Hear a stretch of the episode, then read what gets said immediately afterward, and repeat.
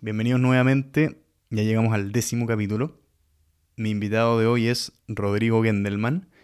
Rodrigo es periodista especializado en ciudad, es columnista en La Tercera y es conductor del programa Santiago Adicto en Radio Duna. Bueno, me gustó muchísimo este capítulo, fue una gran conversación.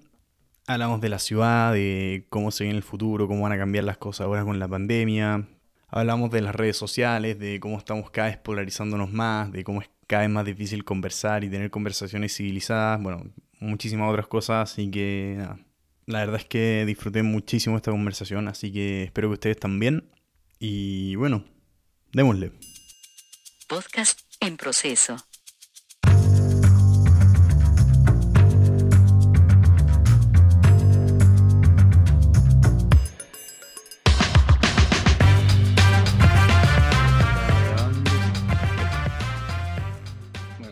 Agradecerte primero por No, aceptar. encantado, un gusto. Justo estaba viendo tu, una conversación que tuviste con, con Alejandro Aravena hace un tiempo. Una entrevista, Claro. conversación en algunos momentos, pero el entrevistado era, era él, es un tremendo, tremendo valor de la arquitectura chilena, latinoamericana y, y del mundo. digamos. Así que Mm. me encantaría decir que fuera conversación, pero en realidad fue una entrevista donde también conversamos. Bueno, de- dentro de, la- de las cosas que, conversaron era que mm, las transformaciones que van a tener la- las ciudades en torno a su planificación y al comportamiento de la gente. Sea, se hablaba mucho de, cómo van a cambiar el funcionamiento del aeropuerto, los espacios públicos, el, metro, los estadios de fútbol, los conciertos, etcétera. Y quería partir comentando eso, cu- cuál, cuál es tu visión al respecto en general y, y- y cómo se viene la cosa para adelante. He conversado con mucha gente, especialmente en el programa de radio, que, que es la Radio Duna todos los días, de lunes a viernes, entonces por lo menos una o dos veces a la semana, de alguna manera con un urbanista, con un arquitecto, con alguna persona del, del mundo de la historia o de la antropología, o qué sé yo, me ha tocado hablar del tema. Y, y lo primero que tengo claro es que hay bien poca claridad respecto, y hay muchas dudas, y hay mucha incertidumbre, y hay bastante humildad, lo cual me parece bastante bien de parte de los expertos, de que estamos frente a algo tan raro, tan inesperado, eh, sin ningún tipo de registro similar en los últimos 100 años, eh, que por lo tanto todo lo que, se está diciendo hasta ahora son, de alguna manera, hay una mezcla de especulación con deseos de, con expectativas, eh, con sensaciones y con cosas que son de sentido común, pero que no necesariamente se tienen que hacer. Primero, es decir, que, el- que poco lo que se sabe. Segundo, es que ya hay ciudades que están empezando a experimentar cosas que podrían eventualmente ser definitivas en el futuro, pero que hoy día necesariamente son de tipo táctico, de tipo experimental, eh, de prueba barata, sobre todo en lo que se refiere al urbanismo táctico para poder darle espacio provisorio a, a los peatones y a los ciclistas, ya que evidentemente en todo el mundo hay eh, algún resquemores respecto de volver a ocupar el transporte público como se ocupaba, digamos, eh, hasta febrero o marzo, eh, dependiendo del continente. Y más allá de que hay una parte de la población que lamentablemente ni siquiera tiene como la, la alternativa de, de, poder elegir, ¿no? Igual uno Mm. ve de repente imágenes en plena pandemia con micros que igual van llenas, son cosas que son difíciles de, de entender, pero bueno, pasa porque hay una gran parte de la población que lamentablemente no puede elegir. Pero ya vemos que en distintos municipios y en coordinación con el Ministerio de Transporte, eh, tanto en la metropolitana como en otras comunas, se está empezando a experimentar en el sentido de pintar y, y, quitarle espacio a los autos para darle más espacio a los peatones, para darle más espacio a los ciclos, es decir, a las bicicletas y todo tipo otro de vehículos con, con, con ruedas. Esa es una cosa que está pasando en todo el mundo, que también está empezando a pasar con cierta importancia, digamos, en, la región metropolitana, especialmente en comunas como la comuna de Santiago y la comuna de Las Condes.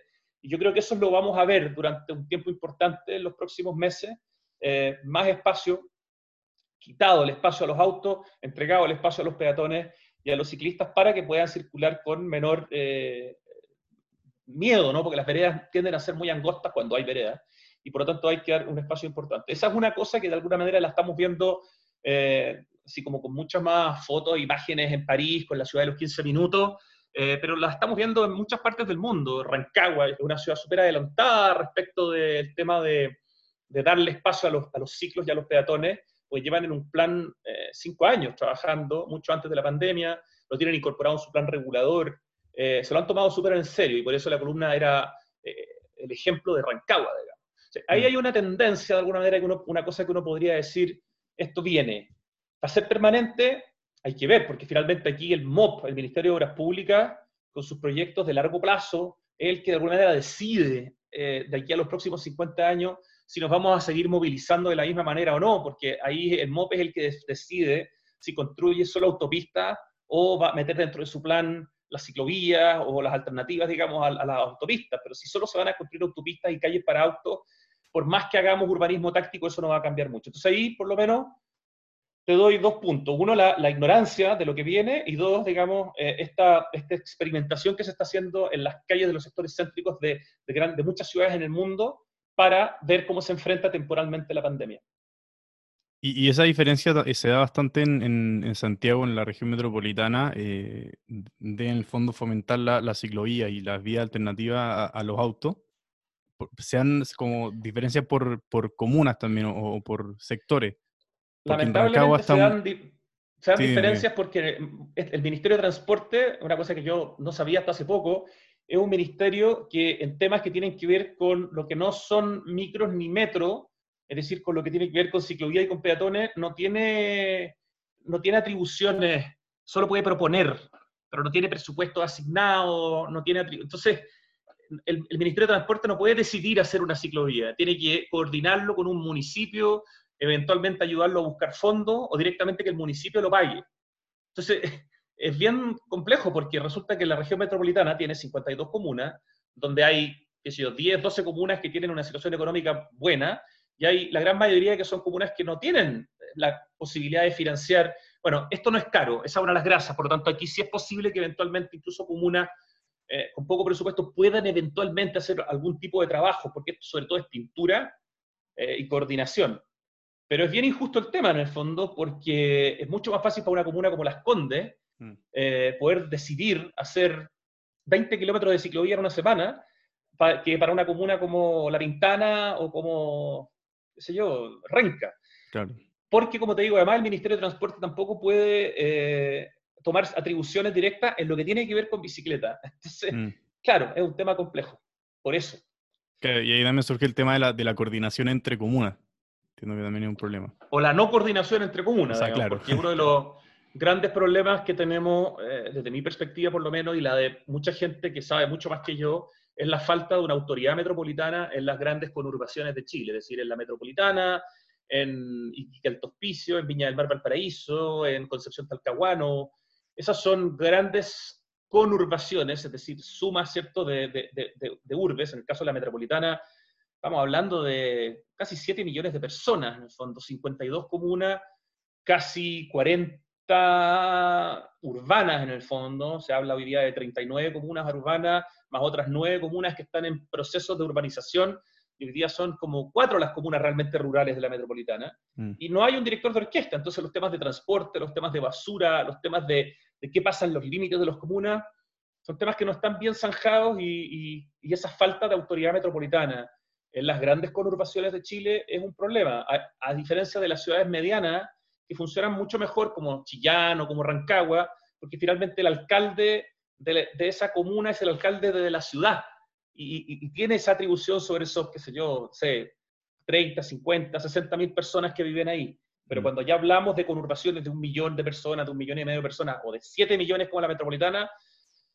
el tema es bastante complejo. las ciudades más exitosas del mundo, todas tienen algún tipo de autoridad metropolitana, o ya sea un alcalde mayor, que es una figura, o un comité, o un grupo. Pero aquí no tenemos nada. La otra vez yo veía un estudio súper interesante que decía que para tomar decisiones en la región metropolitana intervienen cerca de 100 autoridades.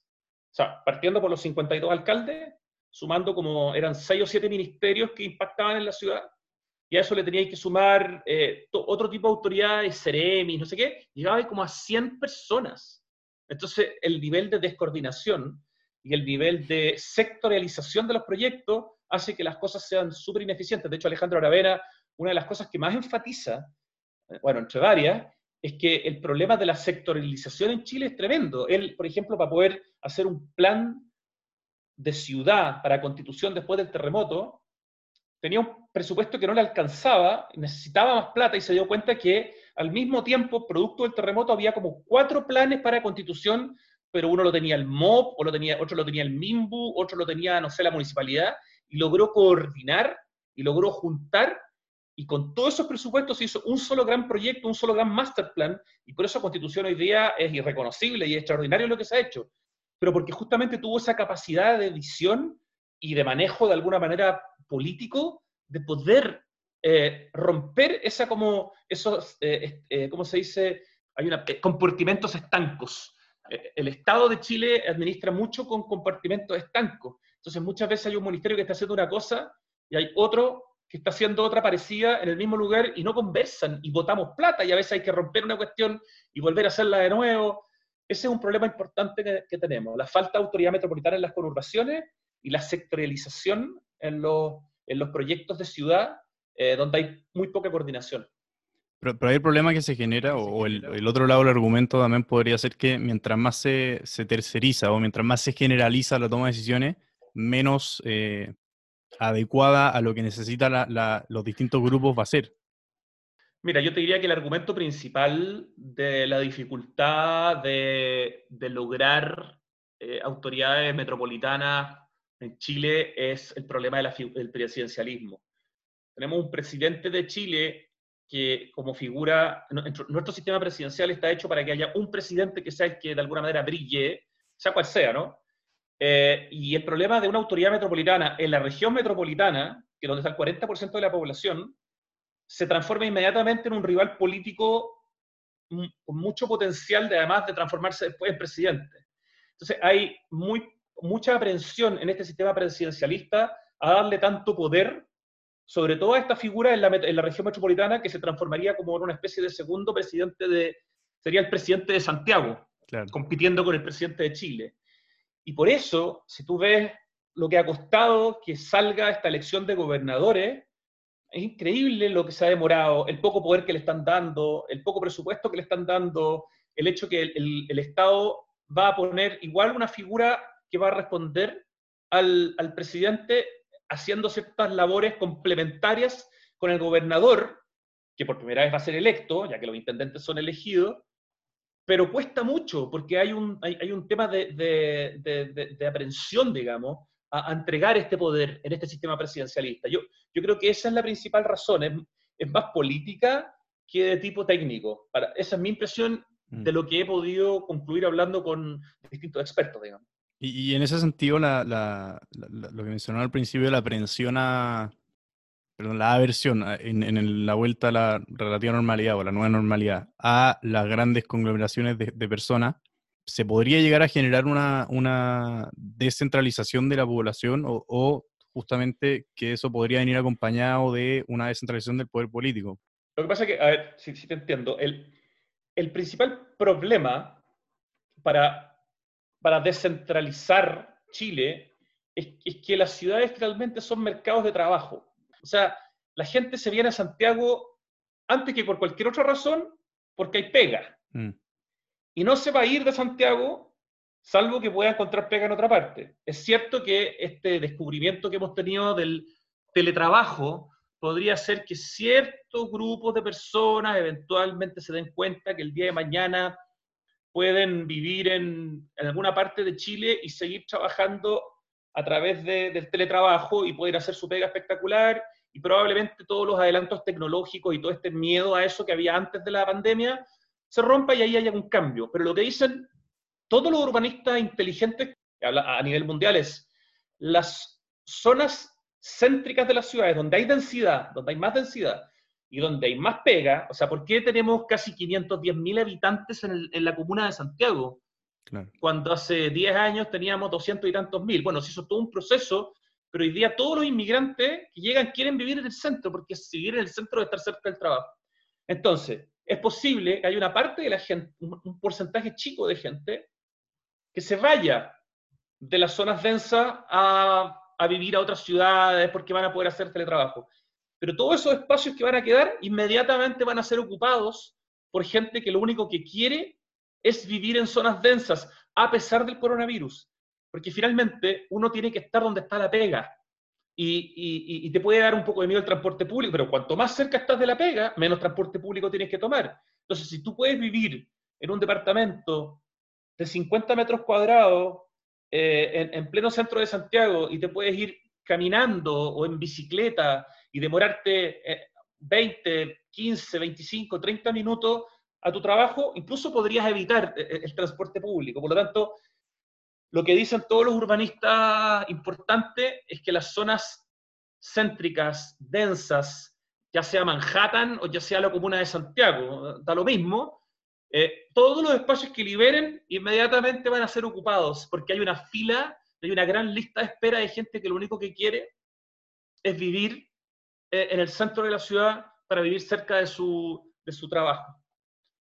Así que la descentralización eh, la, sigo viendo en Chile como, como un tema complicado porque eh, el, la masa de, trabajo, de, oferta de empleo está muy concentrada por distintas razones en, en, Santiago y básicamente en cinco o seis comunas, digamos. Entonces, salvo la gente que puede hacer teletrabajo, eh, no sé quién más o no sé de qué otra manera podríamos hacer que artificialmente la gente se fuera de esta ciudad de 7 millones de habitantes y, tuviéramos estos policentros que funcionaran de manera autónoma, eso suena muy bonito en el papel, pero lo veo poco práctico, poco posible. Es que eso es lo, eso es lo que mencionaba antes, porque en, por ejemplo en Suiza, a, esto me refería antes con, con, con, el dilema entre, digamos, generar un organismo centralizado que, sea, que si bien va a ser más coordinado, se aleja más de las necesidades reales de las personas, versus tener eh, en Suiza funciona con cantones en el fondo, que es una democracia directa de, todos. O sea, cada cantón, que sería lo equivalente a una región quizás acá, tiene, tiene decisión absoluta sobre, sobre incluso eh, ciertos impuestos, sobre, en el fondo, eh, em, la, la, gente que vive ahí decide directamente, entonces se genera como una eh, competencia. Es más parecido a un gobierno federal, Correcto. de alguna manera, ¿no? Claro. Claro, como esos, esos cantones serían como los estados federados. Sí, pero entonces, bastante autonomía. Claro, pero entonces quizás la, quizás una, o sea, la manera sería descentralizando y quizás con esto de los gobernadores quizás se pueda dar un paso a eso. O sea, mira, yo creo que, a ver, lo más importante, creo yo, de los gobernadores eh, el día de mañana es que, claro, primero que van a ser electos democráticamente, que eso es un tema súper importante, y que por lo tanto van a durar un plazo definido. El problema de los intendentes, salvo Claudio Rego, ha sido el único intendente en, en la región metropolitana en los últimos 30 años que ha durado los cuatro años completos. El promedio, eso yo lo calculé y lo escribí en una columna, el promedio de duración de los intendentes en, la metropolitana es un año y cuatro meses. O sea, un intendente en un año no hace nada. Se demora seis meses en cachar la pega y cuando la está empezando a entender el presidente lo cambia. ya tenemos un problema. El hecho de que sea elegido democráticamente y que dure un tiempo que creo que van a ser cuatro años, probablemente igual que los presidentes, ya le da una cierta estabilidad. Si logramos que a ese gobernador se le dé la autoridad y el presupuesto que debiera tener, no el que va a tener en un principio algún día, vamos a tener una autoridad realmente con capacidad de, decidir. En la medida que tenga la capacidad de tomar decisiones importantes, o sea, obviamente eso ya va a ser un acto de descentralización, porque le vamos a estar entregando poder a personas que están en, todas las regiones de Chile. Eso ya es un acto de descentralización. El hecho de tener un gobernador electo democráticamente, que dure cuatro años, que tenga presupuesto y que tenga atribuciones. Eso per, se es un acto de descentralización. Ese gobernador, con esas atribuciones que esperamos que tenga, va a poder dirigir y coordinar mucho mejor esta orquesta, que es lo que uno llamaría una, una ciudad. Y eso probablemente va a hacer que esa ciudad pueda ser eventualmente mucho más eficiente. Pero eso no garantiza que haya descentralización en el sentido que haya más gente que se vaya a vivir eh, a la decimoprimera región o a la segunda, porque haya una autoridad metropolitana. Ah, el problema nuevamente tiene que ver con las fuentes de trabajo. O sea, lo que manda para poder descentralizar es que pudiéramos descentralizar el empleo, y eso es muy poco probable. En Europa, la mayoría de los países son, primero, de unos tamaños mucho más chicos, eh, no tienen estas ciudades donde hay un 40 o casi un 50% de la población como Chile. En general son, son países más chicos en general, de no tantos millones de habitantes, están mucho más eh, atomizados, no están tan concentrados. Pero en París tienes un problema parecido al de Santiago. Eh, lo mismo en Manhattan, en Londres también. O sea, las grandes ciudades europeas también se parecen un poco a Santiago, aunque no tienen tantos problemas de segregación, pero también se parecen, porque en París si tú te vas a la afuera y te vas a encontrar con la gente que vive en las peores condiciones, donde hay más pandemia, donde están más lejos de las fuentes de trabajo y tienen que usar el transporte público, y no es tan diferente, no es el París que vemos en la postal. Entonces, depende, claro, Suiza es probablemente un ejemplo de un, de una, de un país chico, rico y, bien distribuido en términos de, de, concentración. Pero los países grandes europeos y los países grandes en general en el mundo tienen igual estos centros de atracción de empleo que son muy importantes. Eh, y ese, ese es un problema muy difícil de superar. El, en eso también se, se, genera un problema que es una, una pregunta que, que, es el tema de que parte de esta planificación urbana sería que la gente, o sea, una persona que, que vive en Maipú, no tenga que viajar cuatro horas al día, de, de, dos de vuelta y dos de, o sea, dos de ida, dos de vuelta a su trabajo, y que en el fondo la gente pueda encontrar trabajo cerca, digamos, o, en la comuna donde vive, relativamente cerca. Como que eh, también están esos, aspectos, esos aspectos que influyen mucho. Sí, por supuesto. Ese, ese, es, un, gran tema. Ahora, el problema de, de, la región metropolitana y su segregación es que lamentablemente durante décadas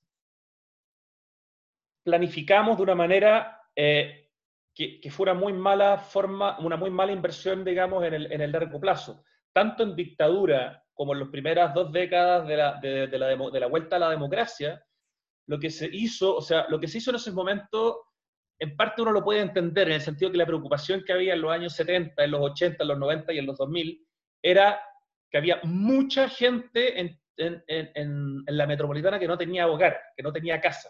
Y por lo tanto lo que se buscó fue optimizar la cantidad de gente con techo. Y entonces en ese momento parecía más importante crear una ciudad en Bajos de Mena con 200.000 habitantes, que eran 200.000 personas que antes no tenían techo y ahora lo tenían. Pero ¿cuál es el problema? Los sacaste de un lugar donde si bien no tenían techo, o vivían de allegado, o vivían en una toma, pero tenían, de alguna manera tenían redes sociales y afectivas. Los sacaste de ahí, te los llevaste a la, realmente a la, a la, muy, muy lejos, y los dejaste en un lugar donde lo único que tenían era un techo, no había parque, todavía, ahora hay, pero no había comisaría, ahora sí hay, pero no había tiendas, no había notaría, no había cajero automático, y para llegar a al centro de Puente Alto te demoraba media hora. O sea, no solo estaba ahí alejado, de, estaba, ahí, estaba ahí muy lejos de, del centro de Puente Alto, desde donde además teníais que tomarte, digamos, una micro, porque todavía no había metro, y demorarte dos horas a Santiago. Entonces, claro, solucionamos el problema habitacional, pero creamos un problema de segregación gigantesco. Entonces, lo que deberíamos tratar de hacer son dos cosas. Una es llevar la mayor cantidad de servicios posibles a las comunas periféricas y más vulnerables, para que una persona que, por ejemplo, vive en La Pintana, es muy difícil que logremos reemplazar que su pega deje de ser donde es, probablemente en Santiago o en Providencia Las Condes, mm.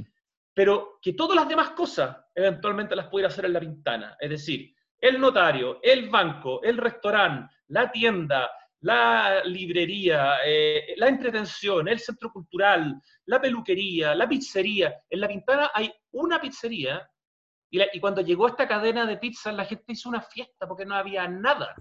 Entonces, yo creo que es muy poco probable que logremos que la gente de las que está lejos del centro de Santiago pueda cambiar y tener todos estos policentros y todo el mundo trabajando en sus comunas. Eso yo lo veo poco probable. Pero sí lo que tenemos que hacer es un esfuerzo gigante a nivel público y, y, luego privado, con cierta seguridad y ciertos subsidios, para que lleguen los servicios a todas estas comunas y la gente solo tenga que usar el transporte público para trabajar, pero no para todo lo demás. No puede ser que una señora en, en la ventana tenga que tomarse la micro para ir a una notaría.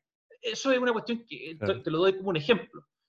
Eh, entonces ahí tenemos una deuda gigante. Y lo otro son los proyectos de integración social, ojalá con arriendo, para que se puedan construir muchos edificios dentro de comunas que están bien ubicadas y gente pueda, gente que no tiene dónde vivir, pueda partir viviendo con un arriendo en un espacio eh, privilegiado en términos de, de, de, la comuna porque está cerca de su fuente de trabajo y en la medida que le vaya yendo mejor, digamos, pueda entrar otra persona y el arriendo permite que esto le, le dé solución a muchas más personas porque cuando tú conviertes propietario es mucho más difícil conseguir la solución habitacional para todas las personas que no tienen casa y cuando tienen sistemas de arriendo. Y ese es un Mm. tema en el que se está empezando a trabajar. Entonces, ahí hay varios temas pendientes, pero no creo, Alan, que vamos a solucionar el tema laboral a nivel de policentro. Lo que podemos hacer es solucionar prácticamente todo lo demás y que la única razón para viajar sea el trabajo y que eventualmente el día de mañana, en la medida que vayas mejorando tu tipo de trabajo, puedas incluso hacer teletrabajo un par de días de la semana y hacer solamente viajar dos o tres días. Eso sería como un ideal de alguna manera. Pero, ¿qué, qué Sí. tanto se había avanzado en ese sentido? Eh, o sea, o, o qué, tan, qué tanto foco había en eso? ¿Y, y qué tanto en el fondo se retrocedió o se desvió de, de esto eh, desde octubre ya con la crisis y eh, después con la, con la pandemia? A ver, yo te diría que desde aproximadamente desde el primer gobierno de Piñera y probablemente desde fines del primer gobierno de Bachelet también, pero sobre todo me, acuerdo del primer gobierno de Piñera, ya se, se estaba empezando a demoler torres en Bajos de Mena que se habían construido hace 20 años o hace 15 años, porque se habían dado cuenta en el fondo que ese tipo de, de proyecto de solución habitacional creando guetos, ese sí que es un gueto. Mm. En realidad los guetos, los guetos verticales no son guetos, porque están muy bien ubicados y están, lo que pasa es que vivir en un, probablemente en un departamento de uno de esos edificios eh, es bastante poco agradable, pero los que sí son, lo que realmente sí es un gueto, de alguna manera, sería Bajos de Mena, porque está, estás alejado de todo. No hay nada que te rodee más que Bajos de Mena, digamos. Eh, y por lo tanto, ya hace unos 10 años empezamos a ver que se demolían algunos de estos edificios para reubicar a esta gente que estaba, en el fondo, tan segregada que lo único que veían era narcotráfico y violencia a su alrededor. ¿Qué haces cuando tenéis 200.000 personas viviendo en, qué sé yo, 20, en 30 torres donde no hay nada más? Nada. Pero es difícil imaginarlo, nada. La gente se droga o consume alcohol. ¿Qué vaya a hacer si no, digamos? Que casi como que no le estáis dando ninguna alternativa a un niño o a un joven. Mm. Eso ya fue un primer indicio. Y segundo, en el segundo gobierno de Bachelet se hizo una política muy fuerte de parques a nivel de Chile en sectores vulnerables. Y así se desarrollaron parques espectaculares en comunas como Pedro Aguirre Cerda, donde está el parque de Pierduguay, que es una maravilla de parque, que es la continuación del parque André Yarlán. Hicieron parques como el Parque La Hondonada en Cerro Navia, que son cuatro kilómetros lineales de parque, es una joya, es del mismo nivel de parque que el Parque Bicentenario de Iracura en Cerro Navia. Y en este gobierno, por ejemplo, se está haciendo el Parque Mapocho Río, que también van a ser 8 kilómetros de Río Mapocho, entre Cerro Navia y Quinta Normal, que es toda esa parte horrible que vemos cuando venimos del aeropuerto hacia el sector oriente, Mm. lleno de basura en el río, todo eso se va a convertir en parque. Se hizo el Parque eh, Renato Poblete, que ahora se llama Parque de la Familia. La inversión que se hizo en parques en sectores vulnerables fue importante en los últimos 10 años. El hecho de empezar a entender que mandar a la gente con subsidios a, a la cresta de la loma era un tema que no servía, se empezó a entender. Pero el problema es que llevábamos 40 años de políticas de segregación y obviamente lo que se hizo en este último tiempo es muy poco en comparación con todo lo que tenemos que hacer. Por lo tanto, el resentimiento de una persona que vive en, sectores donde su calidad de vida es como las pelotas, y como decía Alejandro Aravena, viaja del desierto al oasis, ve este oasis y ve, no sé, Apoquindo con unas veredas de 8 metros y árboles preciosos, o Isidora Goyenechea, o Vitacura, y después vuelve a su desierto, no solamente se da cuenta de lo que tiene, sino se, se da cuenta de lo que tienen los otros, y siente Mm. esta sensación doble. Yo tengo poco, pero los otros, que tienen de todo, tienen un espacio público mil veces mejor que el mío. Entonces, como que obviamente eso empieza a dar rabia. Yo creo que lo, oct- octubre y, el- y- y la pandemia, evidentemente, lo que han hecho es, es acelerar muchas de estas conversaciones. Eh, también hay otra cosa importante, Alan. Se creó en el primer gobierno de Piñera eh, el, el Consejo Nacional de Desarrollo Urbano.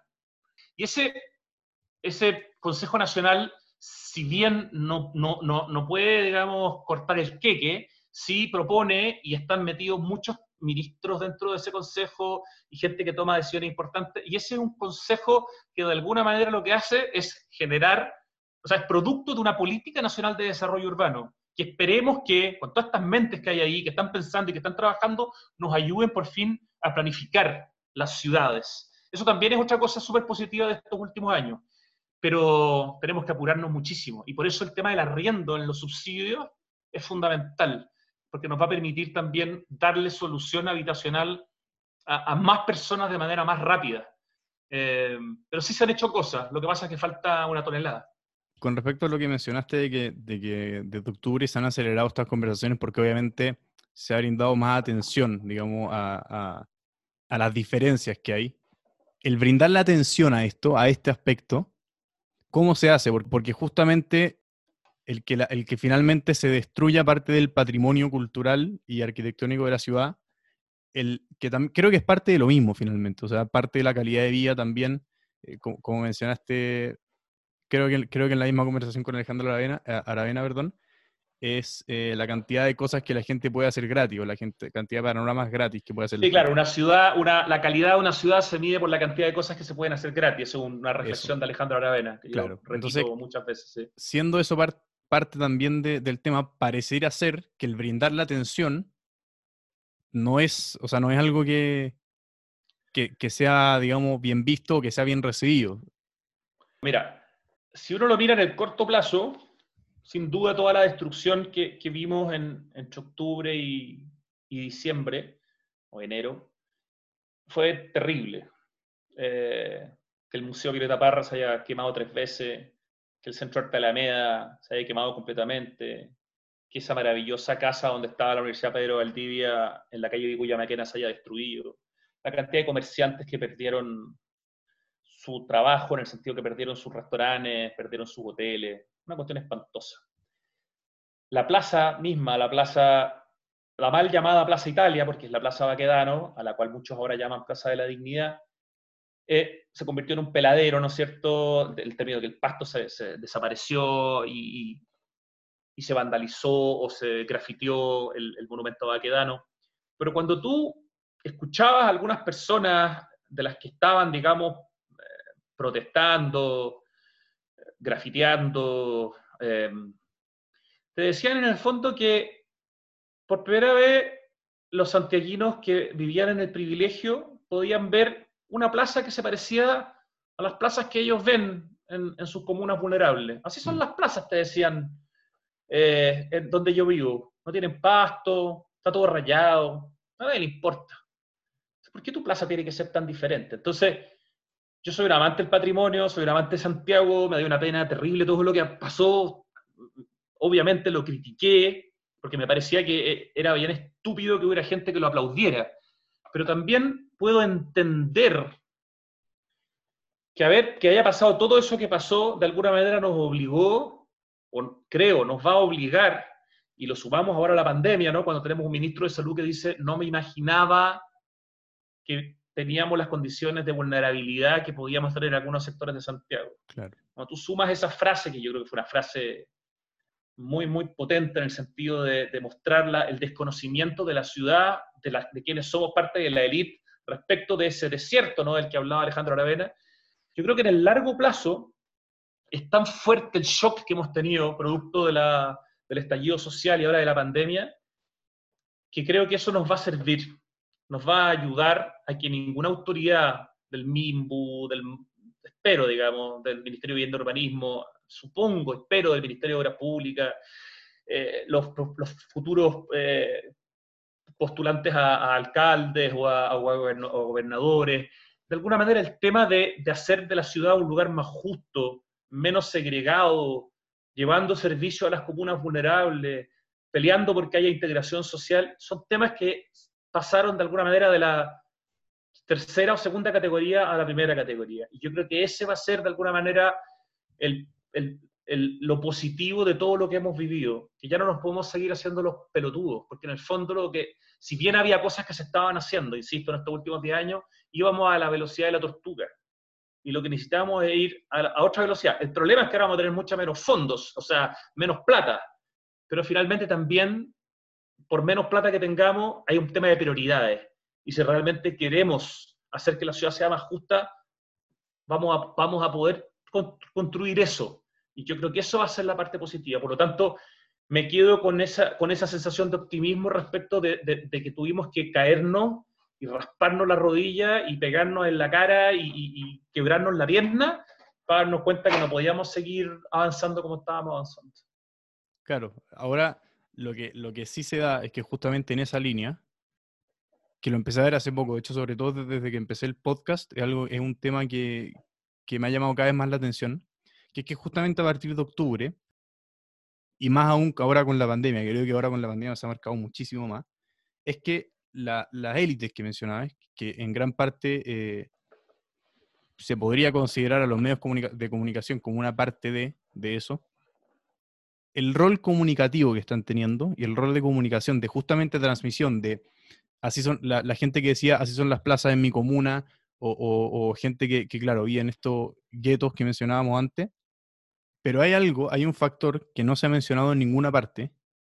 O sea, cómo han aumentado los campamentos, por ejemplo, la cantidad de gente que ha perdido su trabajo, la cantidad de gente viviendo en la calle, eh, la cantidad de gente que ha pasado a ir bajo la línea de la pobreza. Sí, lo que pasa es que, a ver, en la, pandemia, en estos cuatro meses, la cantidad de gente que se ha quedado sin pega, estamos hablando de dos millones de personas sin trabajo. Mm.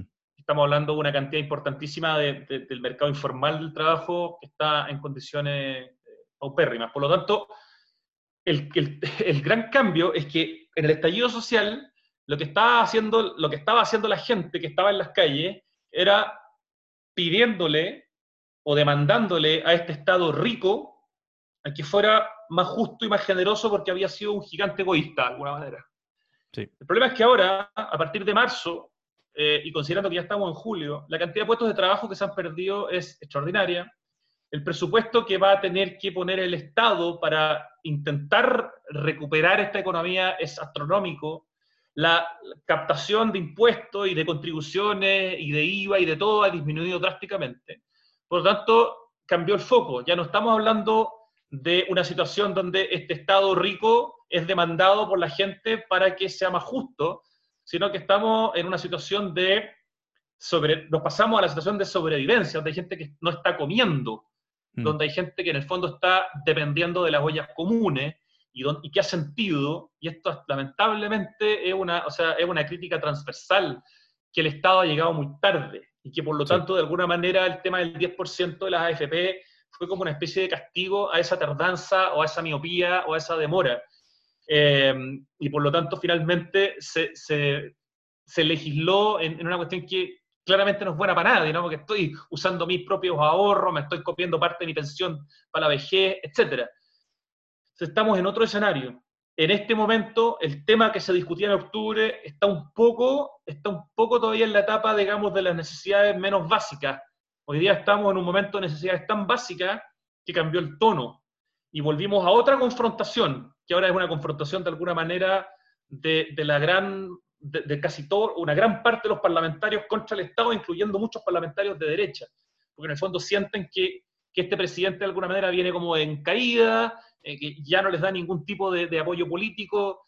Entonces estamos en, en, otra discusión que tiene que ver con solucionar problemas de cortísimo plazo, que es comer, o poder pagar eh, la, deuda para que no te quiten la casa.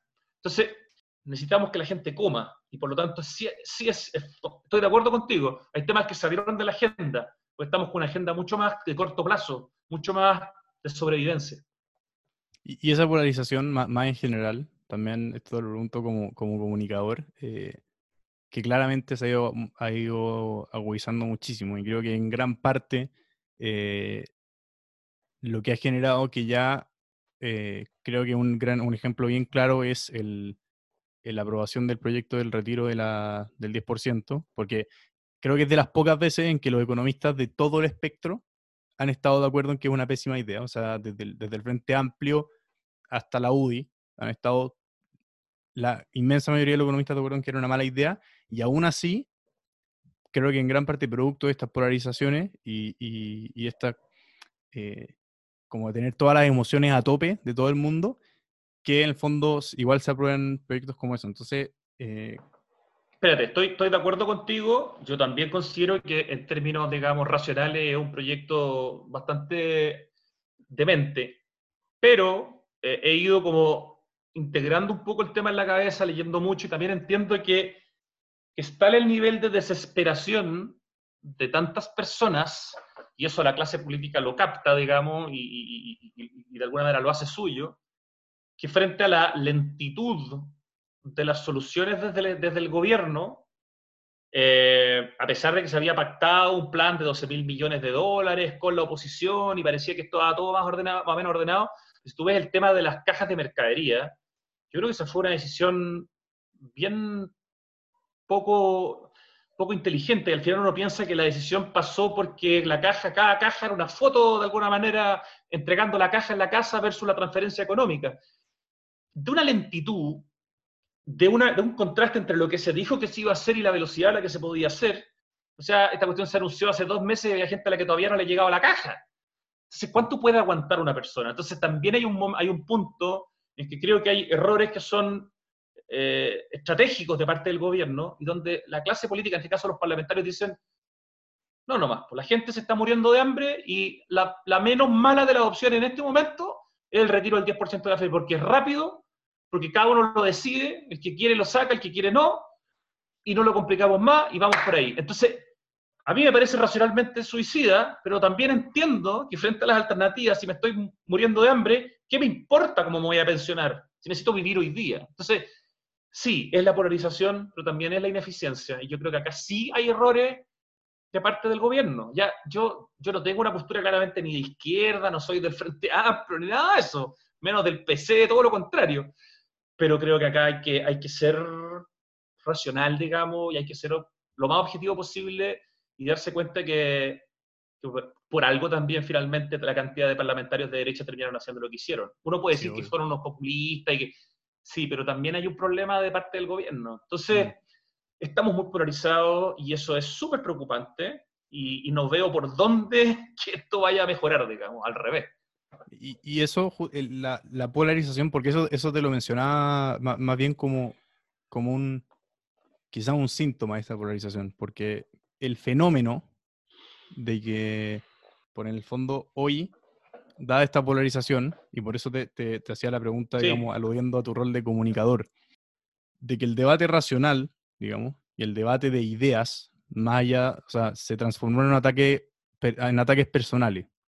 O sea, que una persona que, dice algo que no, que no va 100% con, con, el, con el espectro de lo políticamente correcto que cada vez se hace más chico, lo tildan de, por un lado de facho, por otro lado de comunista. Entonces, desde, y bueno, en parte, eh, creo yo, este es mi diagnóstico, que por eso me, gustaría discutirlo, es porque el fenómeno de las redes sociales y la, entre comillas, democratización de los medios de comunicación, lo que hacen es obligar a todo el mundo a tener opinión sobre todos los temas. Porque si alguien no se, no se pronuncia, si una figura pública del ámbito que sea no se pronuncia con respecto a algo, significa que lo está o lo está avalando en un caso o lo está rechazando en otro. Entonces, lo que hace es obligar a todo el mundo a tener opiniones sobre todas las cosas. Y eso, eso es tremendamente peligroso. Una de las cosas que yo he aprendido, Alan, con, con, la experiencia y con los tropiezos, a mí me han funado en redes sociales, pero así no te explico la cantidad no la cantidad de veces, sino la cantidad de agresividad del par de veces que me funaron. Mm. Llegué a ser trending topic, digamos, por, la funa. Aprendí a, costalazo y a charchazo eh, virtuales que una de las cosas que justamente no había que hacer era opinar de todo, que había que aprender a usar Twitter más que nada para informarse, para leer, eventualmente para retuitear a otras personas, pero no necesariamente para tener que tener una opinión de todos los temas. Y aprendí que también mejor me dedicaba a opinar solo de los temas a los que yo me dedico y respecto de los demás temas a informarme. Entonces yo hoy día lo poco que escribo generalmente tiene que ver con los temas de ciudad o de cultura mm. y a veces con temas cívicos, como esta cuestión de ojalá discutamos la idea en vez de funar a las personas, pero aprendí a, a caerme callado. El problema es que, como decís tú, algunos se sienten obligados y otros les gusta y otros creen que así es, que tienen que hablar de todo para todo. Y el problema es que estamos apuntando a las personas en vez de discutir la idea, y esa cuestión es, tremenda. Eh, así que yo por lo menos aprendí a base de costalazos de que esta cuestión hay que saber usarla. Y de hecho, cuando tu Santiago Adicto, que es una comunidad que yo creé hace casi 10 años y a la que le dedico mi vida, Mm. el principal soporte es Instagram. Y en Instagram, si bien hay crítica y hay mala onda y todo, es mucho más suave que en Twitter, porque lo que predomina es la foto, no el texto. Eh, y sobre una foto en general, salvo situaciones específicas, la gente tiende a ser menos, menos violenta. Entonces, cuando tú creas un proyecto propositivo, como es Santiago Adicto, también hay mucha gente que está cansada de esta violencia. Y esos proyectos propositivos ya tienen una oportunidad. Hay un nicho de gente cada vez mayor que está buscando proyectos sanos, agradables, más neutros en términos de carga política. No que no tengan mirada política, pero que no, que no lleven a la confrontación. Y entonces también hay una oportunidad para hacer cosas positivas y, y, y buena onda con postura política, o sea, con visión, con identidad, pero, pero sin confrontación. Ahí también hay, una, hay, un, hay un espacio, porque hay mucha saturación de la violencia. Claro, es tener esa, esa prudencia en el fondo de, de, claro, quedarse con lo que uno sabe. Sí, pues yo creo que es mejor dedícate a hablar de lo que sabes, trata de ser un poco más humilde, de pensar que no eres capaz de opinar de todo y aprende a escuchar. Si finalmente uno puede estar en Twitter mirando, leyendo, viendo los trending topics, siguiendo a la gente que te interesa. Si al final depende de tu timeline, si Twitter para ti es, por ejemplo, una herramienta de crecimiento o una herramienta de, de locura y de masoquismo. Mm. Pero no me sorprende tanto, digamos, que haya esta virulencia verbal muchas veces contra algunas personas que son bastante provocadores con otras. Yo creo que no es un buen momento para, para la provocación, pero al mismo tiempo tampoco creo que hay que coartar demasiado, porque si no venimos, vamos a esa cultura de la cancelación de la que se habla hoy día, donde cualquier persona que dice cualquier cosa que no sea políticamente incorrecta, lo funan, y eso es terrible. Sí, Entonces, sí de hecho leí, leí el artículo que, ¿Mm? que retuiteaste con respecto a la, a la sí, cancelación bueno. sí. del, del, New York Times, si no yo era. Sí, ese es un tema tremendo en estos momentos y especialmente en las universidades y en universidades de países desarrollados como Estados Unidos, donde en el fondo hay muchos profesores que, por decir algo que a algún alumno no le parece bien, termina en un tribunal universitario y termina siendo despedido porque resulta que el alumno se siente incómodo. Mm. Entonces creo que hay una cosa millennial ahí. eh, tú eres como centennial, así que ni siquiera la crítica llega para ti. ¿Tú qué tenés? Menos de... ¿Qué tenés? 20. 22, pues tú, tú eres centennial a esta altura ya, ¿no? Sí. No, no, no cabes dentro de los millennials. Sí. ¿Viste? Así que podemos pelar a los millennials. Pues yo soy generación X, tú eres generación Z. así claro. que le podemos dar ahí sí. a los millennials. Creo, o sea, creo que eso en gran parte se debe a, a, a que hoy día la, la, información se consume en formatos de 140 caracteres o, o, de una foto en Instagram o de un clickbait en las redes sociales. Y también, esto también te lo pregunto como en tu rol de periodista, el rol que ha tenido en eso, el que ahora ya no, ya no es tan importante el, el, el comunicar algo que sea eh, fidedigno, el ser fidedigno al comunicar, sino que es más importante llegar primero o tener el titular más, digamos, más seductor o, o más llamativo. Bombante. Claro. A mí lo que me parece más peligroso, Alan, más que eso, que sin duda lo es, es el tema de la homogeneidad de tus fuentes.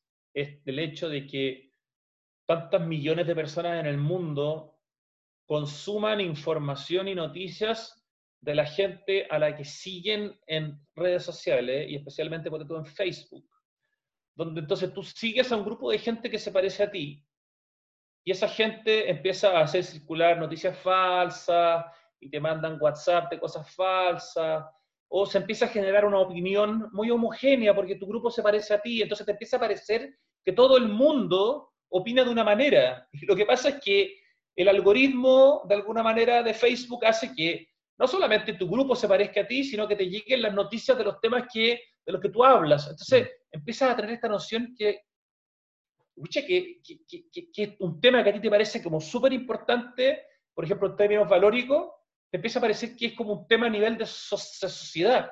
Y lo que pasa es que tu grupo es el que te está reafirmando eso. Y eso es extremadamente peligroso. Porque entonces te empiezas a, a, empiezas a vivir en una burbuja informativa y ni siquiera tienes conciencia de eso. Y esa cuestión a mí me parece extraordinariamente preocupante. Tanto las noticias falsas como la homogeneidad del grupo de gente con el que te estás informando y pimponiendo. Eh, uf, peligrosísimo. Claro, pero es que ahí también está el problema, de, y, y, esto eh, me imagino que lo viste de cerca como, como columnista de, de un diario y como, como teniendo un programa en una radio también, es que también quizá hay una desconfianza en, en los medios de comunicación, medios de comunicación tradicionales, porque en el fondo hoy acá creo que es más sutil y no está tan polarizado todavía, pero sí creo que para reflejar el fenómeno Estados Unidos es un buen caso, de que al final... un presidente que dice todos los días en su Twitter y en sus discursos que los medios de comunicación mienten. Claro. Una cosa impresionante. Ahora, yo te voy a dar un solo ejemplo este discurso de que los medios de comunicación tradicionales no son confiables es una especie de mantra que se ha repetido hasta que la gente se lo crea. Es, otra fake news, porque mm. resulta que los medios de comunicación, los medios de comunicación en general tienen una línea editorial que uno la conoce. Y uno sabe que tal medio, eh, el New York Times es un medio en el fondo más como de liberal y hay otros medios, que como El Mundo en España, que es un diario, el ABC, perdón, que es un diario más de derecha, que uno conoce las líneas editoriales, pero uno también sabe, o algunas personas saben, que en un medio de comunicación tradicional hay un editor, hay un director, hay periodistas, hay capas, hay filtros. Cuando uno lo compara con, no sé, medios de comunicación nuevos que se han creado en redes sociales, y que se han transformado como súper populares, por ejemplo, en, Chile, que yo como Piensa Prensa, u otros que fueron muy fuertes durante el, estallido. Yo digo, no, sé, ¿tú sabes quiénes son las personas que están detrás de Piensa Prensa? Eh, ¿Cuántas personas son las personas que toman las decisiones? Eh, ¿Qué filtros hay? ¿Cómo sé, que lo que me, o sea, ¿Cómo sé que lo que me están mostrando es, una, es algo real o no? No estoy diciendo que no. ¿Por qué o sea, ¿en qué sentido un medio de comunicación que todavía aguanta, porque no ha quebrado, porque han quebrado muchos, y donde hay toda una serie de capas de filtro, va a ser menos serio que un proyecto de dos pelagatos que usando el sensacionalismo, no estoy diciendo que en este caso sea el que nombré antes, pero cualquiera, digamos, eh, haya logrado tener 200, 300 mil seguidores, un millón de seguidores, ¿qué hace más serio a una cuenta en Twitter o en Instagram que a un medio donde trabajan todavía cientos de personas y donde hay capas para llegar, digamos, a las decisiones, y hay reuniones de pauta, y hay voces que, son diferentes, y hay heterogeneidad. Eh, podrán gustarte el Mercurio, si de izquierda, pero Carlos Peña claramente no es un personaje que sea como de derecha, ¿no? Y es el principal columnista del Mercurio. Eh, podrá no gustarte la tercera, pero resulta que ahí escribe hoy día dos columnistas como Óscar Contardo y Matamala, que claramente no hay gente de derecha. Entonces, a mí me parece que esta idea de que los medios de comunicación tradicionales eh, no están siendo respetuosos con la verdad, lo encuentro realmente de pura ignorancia. Mm. Me parece absolutamente una fake news, o sea, al revés. La poca seriedad que queda hoy día en el mundo de las noticias está en los medios tradicionales. Y por algo hay medios que han aumentado su suscripción de manera dramática, sobre todo en, el mundo, ¿no? Como el New York Times. Bueno, además es muy barato, cuesta un dólar a la semana, si no me equivoco. Pero la gente ve tanta fake news que necesita información confiable. Y esa información confiable a esta altura solo te la dan algunos medios tradicionales. Claro, Ahora, yo soy periodista, por lo tanto, mi opinión evidentemente es parcial. Sí, obvio. Sí, sí, pues, es que eso quizás también se da porque efectivamente, eh, a pesar de que, de que la gran mayoría de los medios tengan, no quiero decir agenda política, pero... Pero si la tienen, tienen una editorial donde ponen su agenda política. Lo que pasa es que uno tiene que ser capaz de, separar de alguna manera eh, eh, en, un diario la editorial, de las columnas, de las crónicas, de las entrevistas, de los reportajes, de la información, de lo que viene de cable, etcétera. Pero claro si uno generaliza y, agarra una cosa de un diario y dice, ah, mira, pero mira el resto del diario. claro, es que, ese, es el tema, porque eh, a eso iba, que a pesar de que tienen agendas políticas, tienen ciertos filtros, digamos, y cierto profesionalismo y cierta, eh, tienen estructuras detrás que lo respaldan de cierta manera. La radicalización que se genera por esto de consumir información en tamaño de canapé, lo que hace es que justamente pensadores o, figuras públicas, como por ejemplo Carlos Peña, que, que si bien uno puede ser más de izquierda que de derecha y otro más de derecha que de izquierda, son pensadores que finalmente en gran parte plantean puntos racionales que son, o sea, ninguno es un fanático ideológico de ningún lado, pero el punto es que solo por, por Carlos Peña, mencionar una idea que decir, por ejemplo, hay que subir, o sea, sería buena idea subir X impuesto, aunque tenga la mejor eh, argumentación del universo, por, la, por el mero hecho de mencionar que hay que subir algún impuesto, listo, comunista y del Partido Socialista o del Frente Amplio y qué sé yo. Entonces, Ahora, a, Carlos Peña le resbala porque no tiene redes sociales, así que ni se entera. Claro. Me parece que a esta altura es lo más inteligente que hay, digamos, ¿no? De todas maneras. Porque lo que escribe genera inmediatamente opinión, a pesar de que lo escribe en el Mercurio, que es un medio que hoy día no se puede ver en redes sociales, ¿no es cierto? Porque tienes que estar suscrito y la suscripción digital del Mercurio cuesta 9 lucas que se suman a la de papel. O sea, yo que estoy suscrito al Mercurio de viernes a domingo, no estoy suscrito al digital porque lo encuentro que es impagable. O mm. sea, o sea, no sé si es impagable, pero me parece que es un exceso tener que pagarle 9 mil pesos al Mercurio cuando el New York Times cuesta 4 dólares. ¿Me entendí? Pero así todo, Carlos Peña escribiendo una columna el domingo en el Mercurio, eh, logra generalmente eh, producir mucha, mucha opinión. Y lo mismo Daniel Matamala en la tercera. O sea, yo creo que Matamala hoy día en la tercera, que sí es un medio que si bien exige también suscripciones más barata, por lo tanto llega a muchas más personas. Eh, esos columnistas son gente muy preparada. O sea, Carlos Peña fue profesor mío el año 87, en mi primer año de Derecho, yo estuve el año de Derecho, después me fui, pero él, yo, tenía 17 años y él tiene que haber tenido 25. ¿Qué te explico el tipo? Hacía la clase de memoria entera. Era, es un genio Carlos Peña, es tipo de los tipos más preparados de Chile. Y ese tipo está escribiendo columnas en el Mercurio, no, Juan, no Juan, Juancito de los Palotes que abrió una cuenta en redes sociales. Eh, Sebastián Edwards, Héctor Soto, Ascanio Cavallo, Daniel Matamala, eh, Oscar Contardo, eh, Pablo Ortúzar.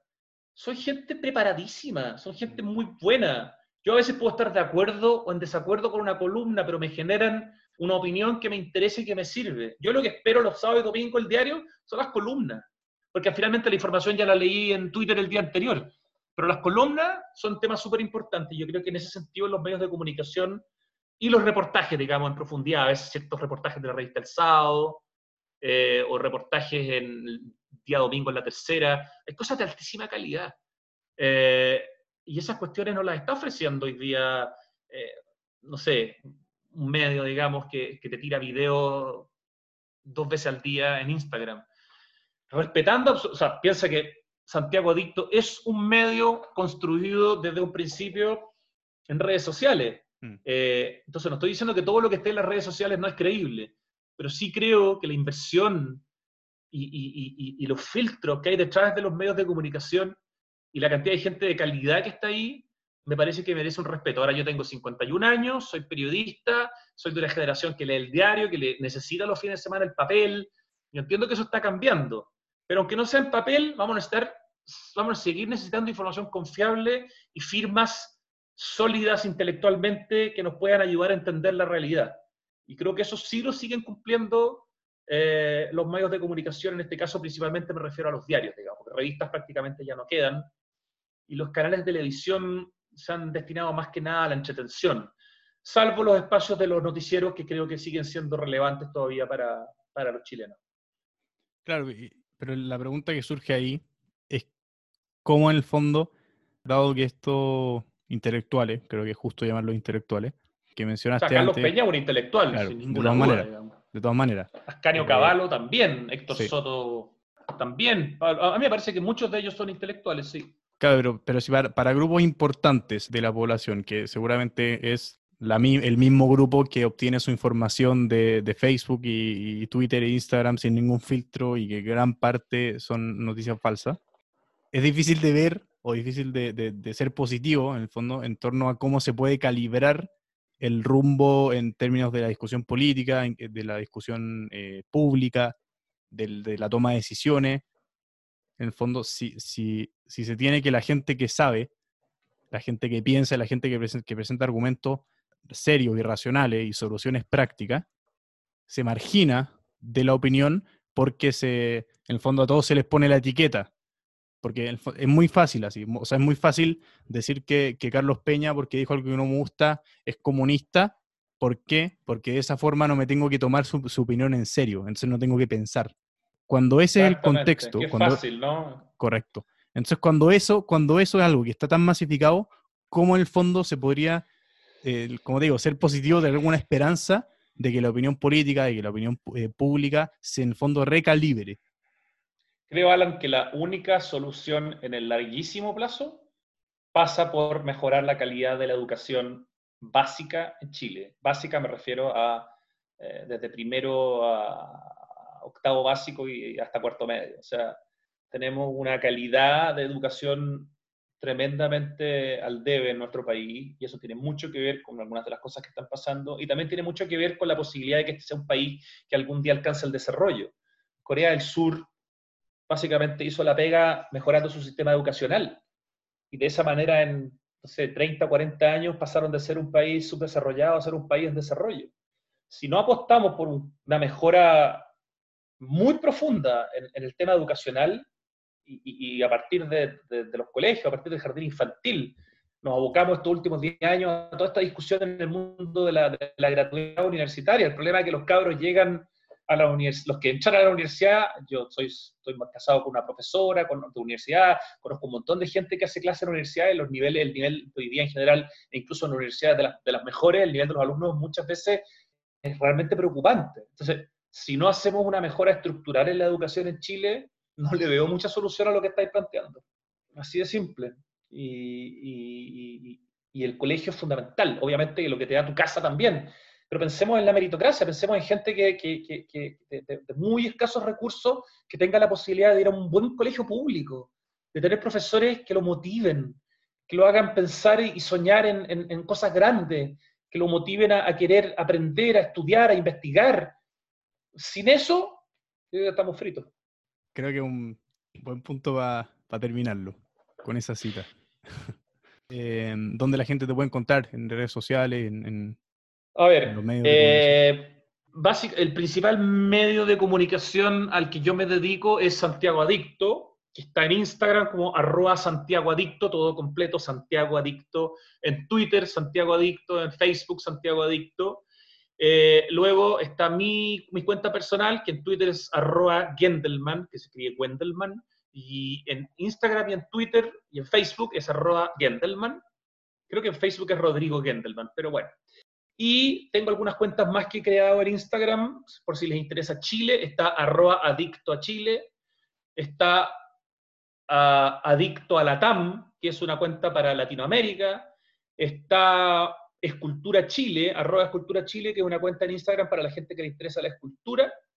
Y eso, esas son coordenadas para poder eh, encontrarme. Si quieren leer algunos de los artículos que he escrito sobre ciudad, entre el santiagoadicto.cl y gendelman.cl, ahí pueden pillar un poco de información también. Ah, bueno, y perdón, y de lunes a viernes a las 2 de la tarde en Radio Duna, el programa Santiago Adicto, donde se habla de ciudad y de cultura. Espectacular. Ese fue el capítulo de hoy. Muy buen décimo capítulo. Me gustó muchísimo, lo pasé muy bien y nada, sigan al Rodrigo en Santiago Adicto y todas las páginas y las cuentas que mencionó. Suben cosas bien, bien interesantes, así que nada, muy recomendada. Y bueno, otro éxito más y hasta la próxima semana.